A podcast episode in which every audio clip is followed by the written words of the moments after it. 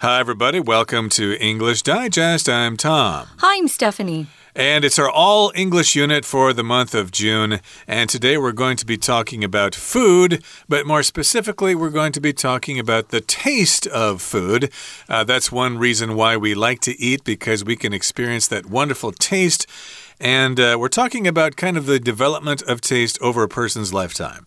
Right. You know, I was just thinking if we didn't taste food, it just wouldn't be the same. I don't eat because I'm hungry. A lot of times I just want something tasty. Mm. Um, in fact, I'll have just finished eating and I'm fine.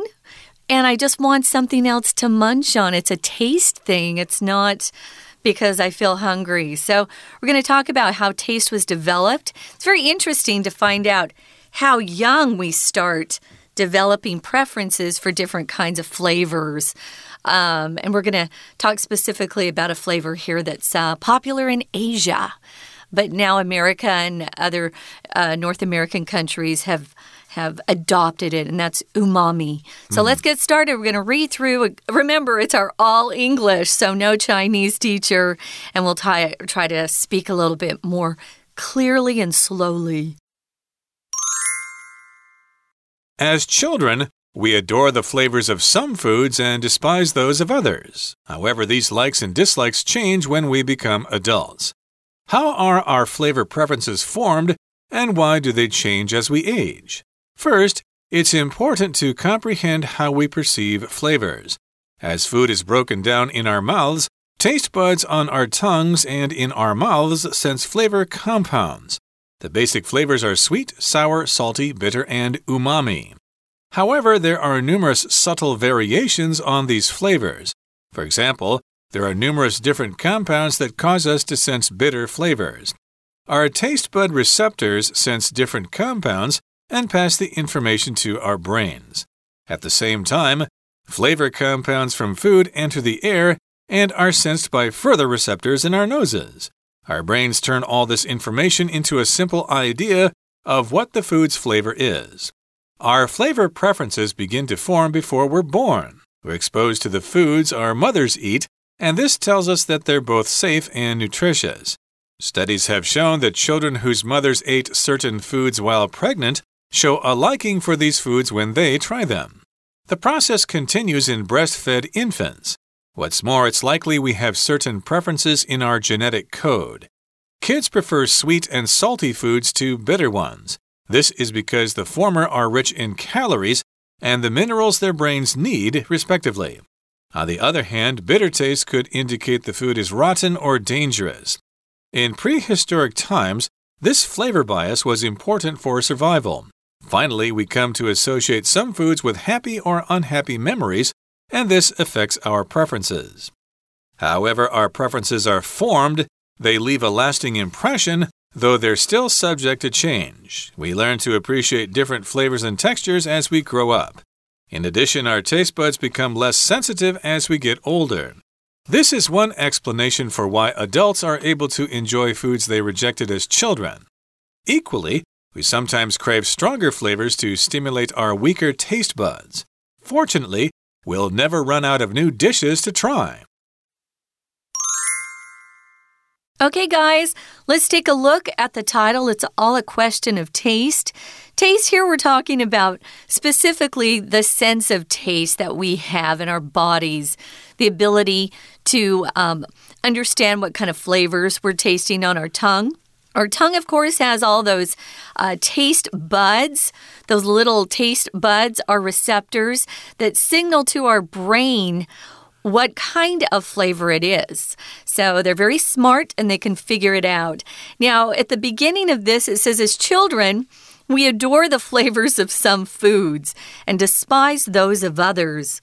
If you adore something, you love it. Um, I think it's a matter of intensity. Uh, if you love something, it's uh, pretty strong. If you adore something, I think it's even stronger. And as we see here, as children, we adore the flavors of some foods, and then you can see kids really reject or hate or here despise. That's a very strong, intense word. You despise something, you hate it so much. And a lot of kids despise uh, certain foods, particularly vegetables. Let's be honest, they hate broccoli. Or, say, Brussels sprouts, um, cauliflower. What are some other ones? Uh, I spinach. Hated, I hated beets. Beets. Ugh, I hated beets. Beets. Yeah. I was okay with beets. Uh, for I didn't you. like. Uh, I didn't like uh, squash. I thought that was a, Oh. a weird vegetable to eat. although I really like it now, but back it. then I didn't. And that will kind of go along with what we're talking about today: the Yeah. idea that uh, tastes change as we get older. So yes, as children, when we're children, we just love the flavors of some foods like ice cream and candy, maybe pizza, but we hate and despise the flavors of other kinds of foods. Yeah. However. These likes and dislikes change when we become adults. Uh, that is true as we get older. We begin to like different kinds of food, and maybe we like the food uh, less so that we liked as children. Maybe we don't like to eat candy so much when we get older. And uh, we got a question here. How are our flavor preferences formed and why do they change as we age? Now, your preference is what you prefer, it's what you'd rather have. And uh, this, of course, is common when you're setting up your web page or setting up an app on your phone. You've got those preferences, like uh, do you want the screen to be white or do you, do you want it to be black? What font do you want? How bright do you want it? Uh, do you want certain messages to come in? What kinds of sounds do you want? Uh, those are preferences. I could say my preference is to walk fast rather than to jog outside.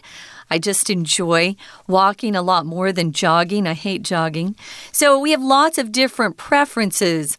Some people have a preference for one color or over another, or for living in one country over another. You can have lots of different kinds of preferences.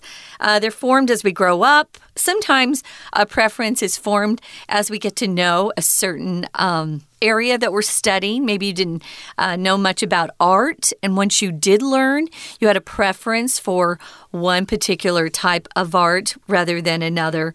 So, how are our flavor preferences formed, and why do they change as we age? Unfortunately, Tom, I still like candy. I wish I didn't, but um, I don't eat the kind of candy I used to when I was a kid, so that's good. But moving on to the next paragraph, what does it say? It says, first, uh, when we're trying to answer this question, how are our flavor preferences formed and why do they change? Well, first, it's important to comprehend how we perceive flavors. So, in order to answer that question, we need to understand our method of perceiving flavors. Okay, how does this process work? How do we put our tongue against some food, taste it, and then decide with our brains whether we like it or whether we hate it. Yeah. So, yeah, we need to understand how we perceive or how we understand flavors. And as food is broken down in our mouths, taste buds on our tongues and in our mouths sense flavor compounds. So we're breaking down food, we're just changing it into a simpler form. We're basically chewing it. That's what the sentence is trying to say. As food is chewed in our mouths, as we chew it, as our tongue kind of moves it around, and as we make it more easy to swallow, well, then these flavors come out, and then we've got these taste buds on our tongues. I guess we've also got them in other parts of our mouths, and these taste buds sense flavor compounds. Now, a compound is just a chemical made up of different elements, uh, kind of bonded together into one form, and we got different kinds of these chemicals in the food, and of course, the way that they are sensed is with our taste buds. A bud is like a small little round thing, like in the spring before the leaves come out, you've got the buds on the trees. Mm -hmm. Yeah, if you just um, feel along the the top of your tongue, you can kind of feel some little the little uh, uh, not smooth places. So I've always thought they were kind of like little bumps on our tongues. Uh, those are some of your taste buds. So they're on our tongues and in our mouths. And as Tom said, uh, they can sense flavor compounds when you put two or more different things together, they can actually separate them out and uh, decipher or figure out what's going on with this particular flavor. Now, the basic flavors are the ones that are very well known in Asia. I think they're even more well known in Asian cooking than they are in American cooking because you guys try to combine these particular flavors for the best tasting foods. And those flavors are sweet, sour, salty, bitter, and umami. And uh, it says here, however, there are numerous subtle variations on these flavors. I was telling Tom, umami was kind of a new thing for those of us um, English, speaker, English speakers in the North American world. I was like, what is umami? They were talking about it on my cooking shows. And so I had to look it up. It's kind of like um, I looked it up in the dictionary. It was really strange how it's actually made. But if you want to break it down, it's kind of it's glutamates and um, it gives you there's kind of this um, concentrated form of that flavor in MSG. Uh, which I think a lot of Chinese cooking was criticized for at one point. Some people were blaming it for causing them to not feel well. Uh, that's one study. It hasn't been generally proven to be true. But for me, umami is that taste of kind of yummy. Just mm. makes everything taste more yummy. And it's a flavor that's very popular here in Asia.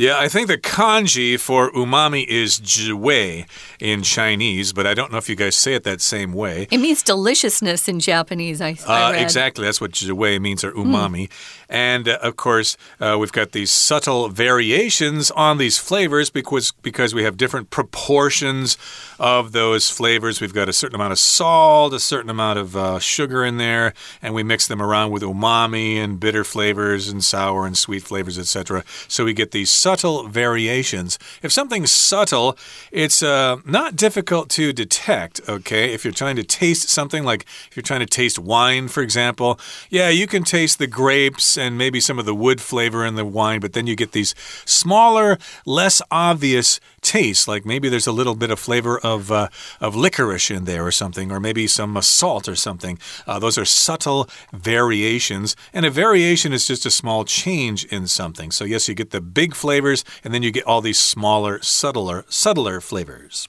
Yeah, so you've got a lot of different uh, flavors coming at you at once sometimes in some of these dishes you eat. For example, it says there are numerous different compounds that cause us to sense bitter flavors. Now, our taste bud receptors, a receptor is something that receives some information and then it signals to your brain uh, whatever it wants to uh, communicate. So, our taste buds actually signal to our brain what flavor we can taste.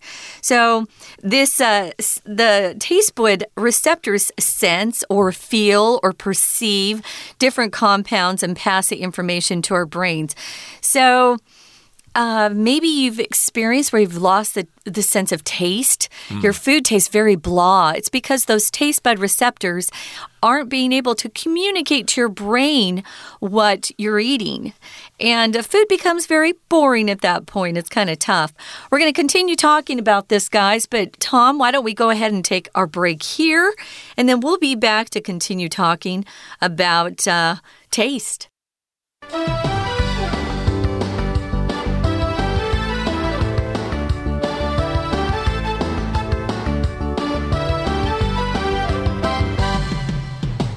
Okay, let's continue with our lesson. It's all a question of taste. You could also say it's all a matter of taste. Uh, this reminds me of a concept that we have in English and in other languages. We just don't really understand why some people like something in terms of food or their choice in girlfriend or boyfriend uh, or their taste in clothes or music or whatever. So we have a phrase, well, there's no accounting for taste. If you just don't understand, how can that person like that kind of music? Well, there's no accounting for taste. We just don't know why people like certain things. Uh, it's something we just have to accept. And I guess this is kind of true with food. How could you eat chou tofu? To me, that just smells so Yeah. awful. Yeah. Uh, I've never gotten used to chou tofu myself. But in any case, uh, we were talking about the different kinds of flavors that our tongue uh, can perceive with the taste buds, and that's how we um, uh, comprehend how to perceive flavors. And uh, we've got numerous different compounds that cause us to sense bitter flavors, as we said, and our taste bud receptors sense different compounds and pass the information to our brains. At the same time, flavor compounds from food enter the air and are sensed by further receptors in our noses. Wow, So we're not yeah. Mm-hmm. only tasting food with our tongues, but we're also smelling it with our noses. We sure are. I have a poor sister who has a lot of sinus problems, and she typically can't smell anything. Her oh, nose is a mess.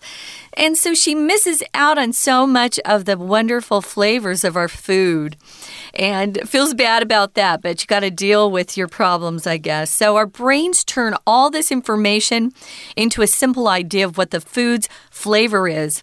Uh, going back to taste, I just wanted to mention briefly we'll often see someone has good taste. If you hear that, they're usually commenting on someone's um, idea of what is beautiful. Maybe they have good fashion taste. Maybe the, the way they decorate their home is very tasteful, uh, very beautiful.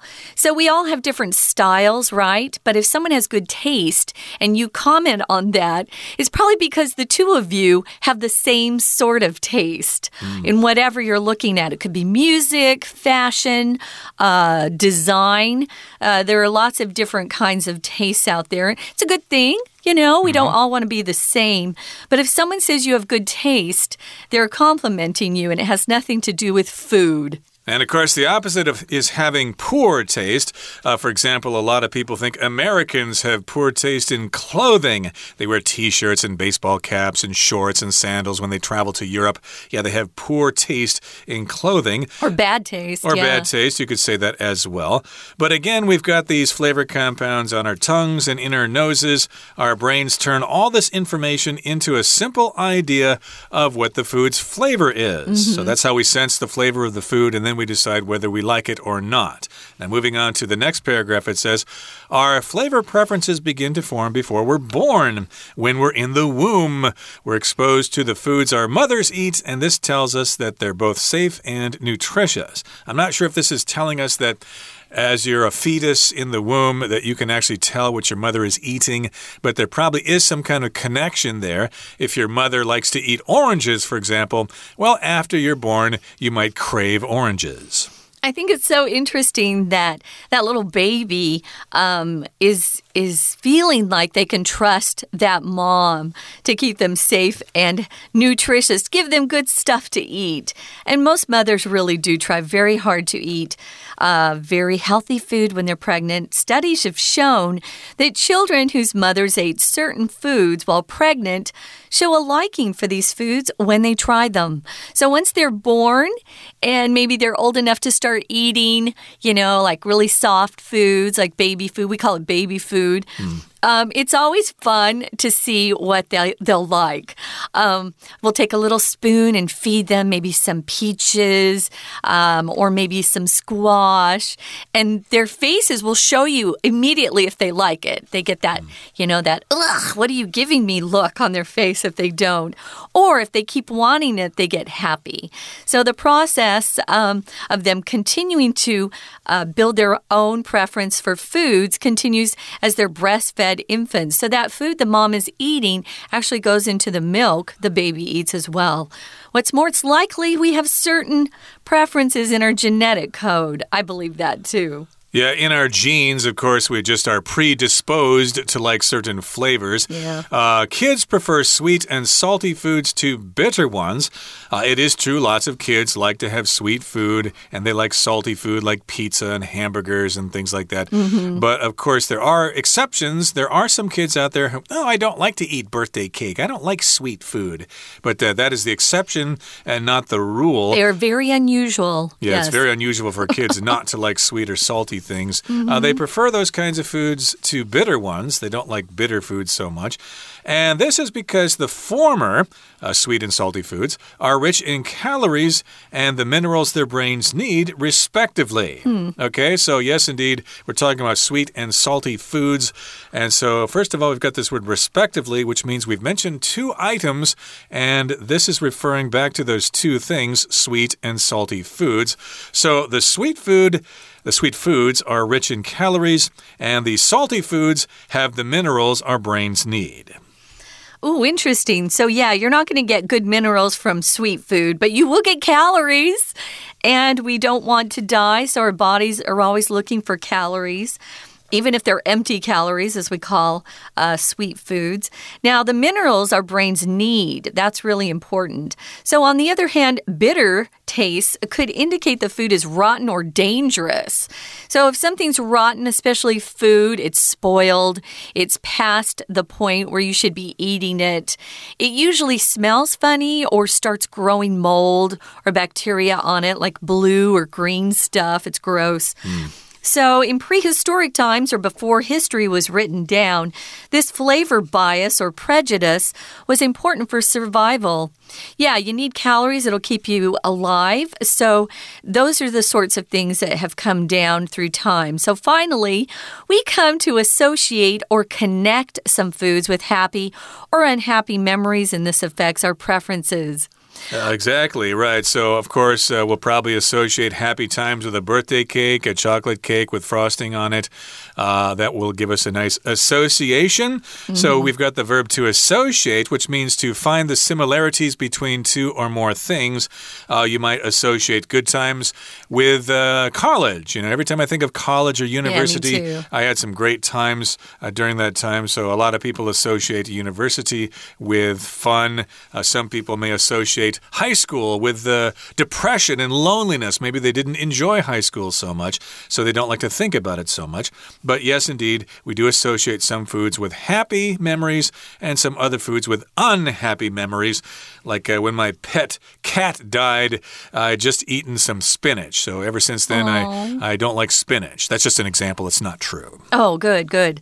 I once drank from a cup my mom had a laundry uh, softener in it. Uh oh. And I had made myself some punch or just a little sweet treat, a little drink. And I didn't know that there was some laundry softener in the bottom of the, the glass. Uh oh. And so to this day, I can't stand that particular brand. It was called Hawaii, it was a Hawaiian punch, okay. which was really good, colorful, fruity punch. I can't stand it because every time I even look at it, I can feel myself like vomiting, throwing up. It was awful. So, yeah, those are very strong memories in our brains uh, for some reason. Remember what we like and what we don't and what it's associated with. It says this isn't one explanation or reason why adults are able to enjoy foods they rejected as children. So, yeah, as you get older, your taste buds become less sensitive. Uh, maybe you don't need as much salt, or maybe you need more salt because you can't taste anything. Mm. That's hard because we're supposed to uh, reduce salt as you get older. Now, an explanation is just a good uh, reason why something is true. Often children will ask their parents, why, why, why? And parents get tired of explaining things, but it's a statement that makes something clear to somebody. Right, and of course, that comes from the verb to explain. Mm -hmm. So that's one explanation for why adults are able to enjoy foods they rejected as children. So we did mention some examples, and of course, nowadays it's very difficult to get children uh, at least in the United States, to enjoy foods that are good for them. Mm. Uh, if you look at the average school lunch for schools in the United States, it's just really awful. It's lacking nutrition. It's got a lot of uh, salt and uh, high fructose corn it's syrup. It's worse in the UK. Uh, okay, okay, that's uh, that's encouraging. I guess America's not the worst one. yeah. But in any case, yes, indeed. Uh, as we get older, we tend to change our preferences for food. Yeah. And uh, so that's one explanation why adults are able to enjoy foods they rejected as children. And again, I men mentioned some examples. Like for me, it was squash and maybe some other things. Uh, I don't know. I'm not sure if I can mention alcoholic beverages here, but of course course, kids or young kids hate the taste of beer. If they try it, I don't think they're supposed to try it. I don't know if that's legal or not, but basically they say it's an acquired taste. And we could say that for a lot of different kinds of food, like chou tofu. Ugh, I hate that stuff. Yeah. Well, it's an acquired taste. You have to try it several times before you actually can appreciate the flavor of it. So, equally, it says we sometimes crave or really want, that's what crave means, stronger flavors to stimulate our weaker taste buds. That's why older folks get in trouble with adding too much salt to their dishes. To stimulate something here just means to encourage some sort of activity or interest, uh, to increase it. So, you want to stimulate interest in reading with the kids as they're younger, so they'll grow to love reading. So here, uh, we need to stay away from those. Uh, I guess uh, those dishes that have too much salt as we get older or too much sugar. Fortunately, and here's the good news we'll never run out of new dishes to try. So you can always uh, test your taste buds on all sorts of new dishes as they come along. That is very true, especially nowadays that we've become a global village and we can try different kinds of foods at different kinds of restaurants. I've been in Taiwan for about 30 years or so. So yeah. when I first came here, of course, there weren't many choices in terms of food besides local food, which is great, of course. I like the sure. local food, Taiwanese and uh, Sichuan's high and things like that were readily available, but you could not get, say, Arabic food, Middle Eastern food, or Mexican food, or Russian food for that matter. It was very difficult, but uh, nowadays uh, that stuff is uh, readily available. Yeah, when I first got here, um, and this was a long time ago, people will know when I tell them, uh, there was one McDonald's in all of Taiwan. Ooh. And it was, uh, you know, pretty popular among the foreigners that were here. There weren't a lot of foreigners either, but. Uh, yeah, it's changed a lot. And I love that we can uh, taste dishes from other cuisines. I am especially liking uh, cuisines from um, like India. I love Mm. their food. And I've been trying lately some new Thai dishes. I like spicy food, but sometimes their dishes can be quite spicy. So, yeah, our taste buds will continue to evolve or change over time, I think. But to this day, I've never been a big fan of bitter food. I don't know if that'll ever change for me. Uh, yeah, bitter melon is quite common here. A lot of people like to eat that, but I've uh, been uh, it's been very difficult for me to develop a taste for bitter melon, even though my wife tells me it's quite nutritious and it's good for you. It's good for certain uh, things in your body. Mm -hmm. And there's also okra. Oh, I like okra. But uh, I've uh, never been able to really like okra because of that slimy texture on the outside of it, even though they say the slimy stuff is actually the stuff that's good for you. No, I grew up with a dad who uh, is a Texan, and they cooked okra completely different than they do here or in other countries, actually. They would cut it into little slices, they would coat it in butter and flour and fry it. Mm. And that is completely different. In my family, we grew okra in the backyard and we would fight over who got Ooh. most of the okra. So I grew up with it. I'm glad I can buy it in the stores here, but I prepare it in a different way. But I do like the slimy stuff too. I just, it's because it reminds me of my home and growing up and my dad and mom. So, yeah, those memories are a big, um, a a big deal in terms of whether we like something or don't like something. Exactly. And of course, the topic for today's article is all about the evolution of our tastes through our lives, how they change. But of course, you can all use this as an excuse to talk about food, which everybody seems to do. Okay, we that, love it. Love it indeed. Okay, that brings us to the end of our discussion for today. And that's all the time we have for today. Our Chinese teacher is off today, not going to uh, say anything. So we're going to go straight to our goodbye. And we look forward to seeing you next time. From all of us here at English Digest, my name is Tom. I'm Stephanie. Goodbye. See ya.